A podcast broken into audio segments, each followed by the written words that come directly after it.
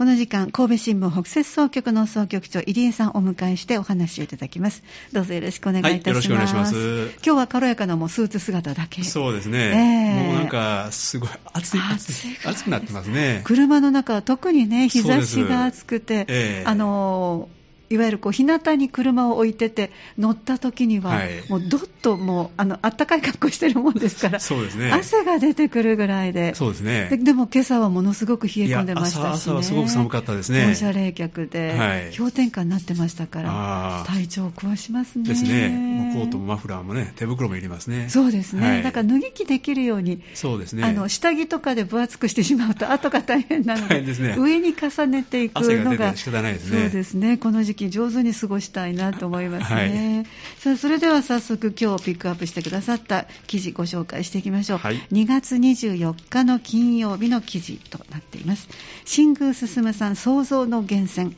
故郷の大阪豊中で作品展ということで。ではリード部分ご紹介しましょう、はい、世界的造形作家の新宮進さん85歳、えー、の風で動く彫刻作品や映像、絵本の原画などを展示した豊中から世界へ。すべてがここから始まった。が大阪府豊中市の一律文化芸術センターで開かれています。新宮さんは豊中のご出身で創造の源泉を育んだ少年時代の様子などを年譜で紹介していますという土井記者の、えー、記事からご紹介いただきます、はい、よろしくお願いいたします、はい。新宮先生はね非常に三田では有名なね、はい、まあ、世界的に有名な方なんですけども、ねはい、まあ、あの風や水などのまあ自然エネルギーでね、えー、動くようなまあ、そういう造形作品をね、はい、作られている、まあ、世界的なアーティストなんですけども、えー、まあ、三田の田園に囲まれた山のふもとにね、アトリエを構えてられるんですね。すねはい、とっても素敵なところでね。落ち着きますね。はい。その先生の作品展がですね、えー、今回、生まれ故郷のですね、豊中でやってるということなんですけども、あのまあ、新宮先生はですね、まあ、1937年のですねお生まれで、まあ、4人兄弟ということなんですね、はい、それの一番末っ子でですねあのしたんですけども、あのまあ、東京芸術大学の絵画絵画科ですね、はい、ここに入られるんですけども、それまでの間ですね、ええ、まあ、18年間、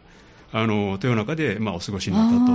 はい、いうことで、え、あのまあ、少年時代からもですねすごくやっぱり才能あふれた子供でですね、あの絵もうまいし、まあ、書道もうまいっていうね、えー、まあ、そういうあの本当こうあのそういうちっちゃい頃からですね、あのすごいすごく抜きんでたところがあったとい。う感じなんですけども。えー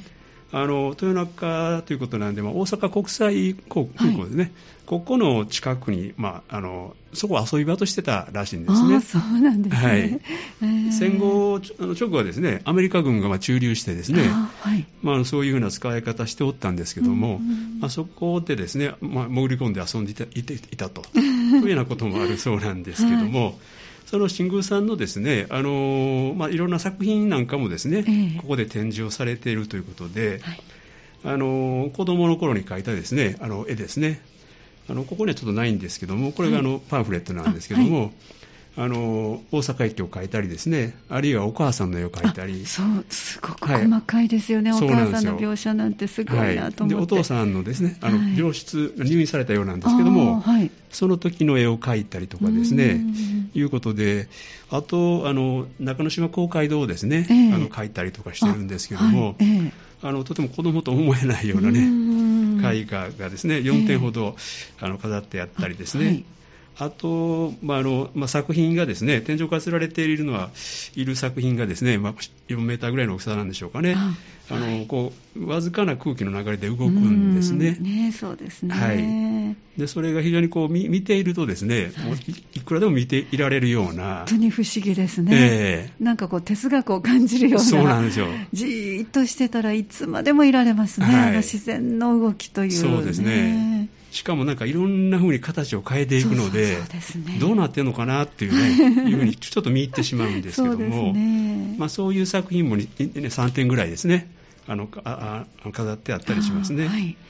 それからあとあの、この方あの、2000年から2001年にですね、えー、あのまあ、世界の先住民を訪ねたね、あのウィンドキャラバンっていうのをやってるんですけども、ね、もうその作品をですねコンテナに詰めてですね、えー、運んでいったんですけども、その時の作品がですね、あの、まあ、6基ほどですけども、はい、あのこの建物の屋上にですね、えー、設置してあってですね、これちょっと写真が出てますけども、はい、これ黄色いこうテントのあの、ね、テントのような、はい、まあ、こういう作品なんですけども、えー、まあ、それがですねあの屋上であって、本当にあの風をですね受けてあの動いてるんですね。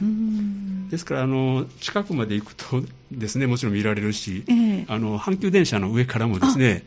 あのちょうど屋上にそういう作品が並んでるのがね、あの分かるんですね。見られるんですね。はい、なるほどね。しかもまだそれがこう風を受けてね、えー、すごくくるっと回ったりとかですね、はいはい、してるんで、すごくその迫力がある感じがしますね。そうですね。はい。それとあの新宮さんはですね、まあ、絵本作家、はいね、その一面もありまして、ね、あのまあ、これまで10冊以上出版しておるんですけども、はい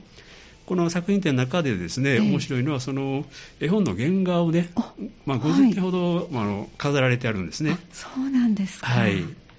で、それも非常にこう、なんていうか、ワイワイドなね、あの絵なんですけども、えー、非常にあのこうすごく緻密な絵なんですけども、はい、あのこれも見入ってしまうようなものがたくさんね、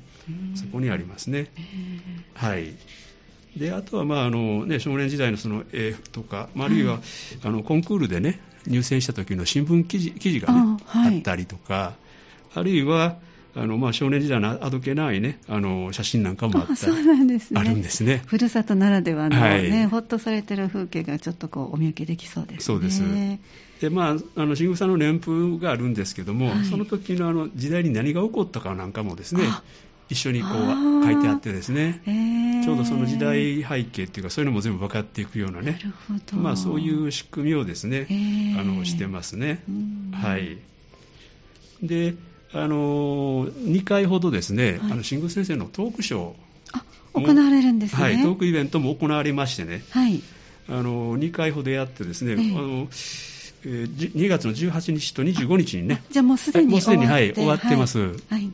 けどあのここもまたユニークなところで、ええ、あの新宮先生はあの豊中高校の出身なんですけども、お聞きしました、はい、あのその豊中高校の学生さんもですね、ええ、参加されてね、はい、で先生と今、はい、まあ、質問をぶつけるというような試みもね、あら、はい、お若い方との交流も。そうですね。えー、先生もなかなかね、こう、ちょっとドキドキするような、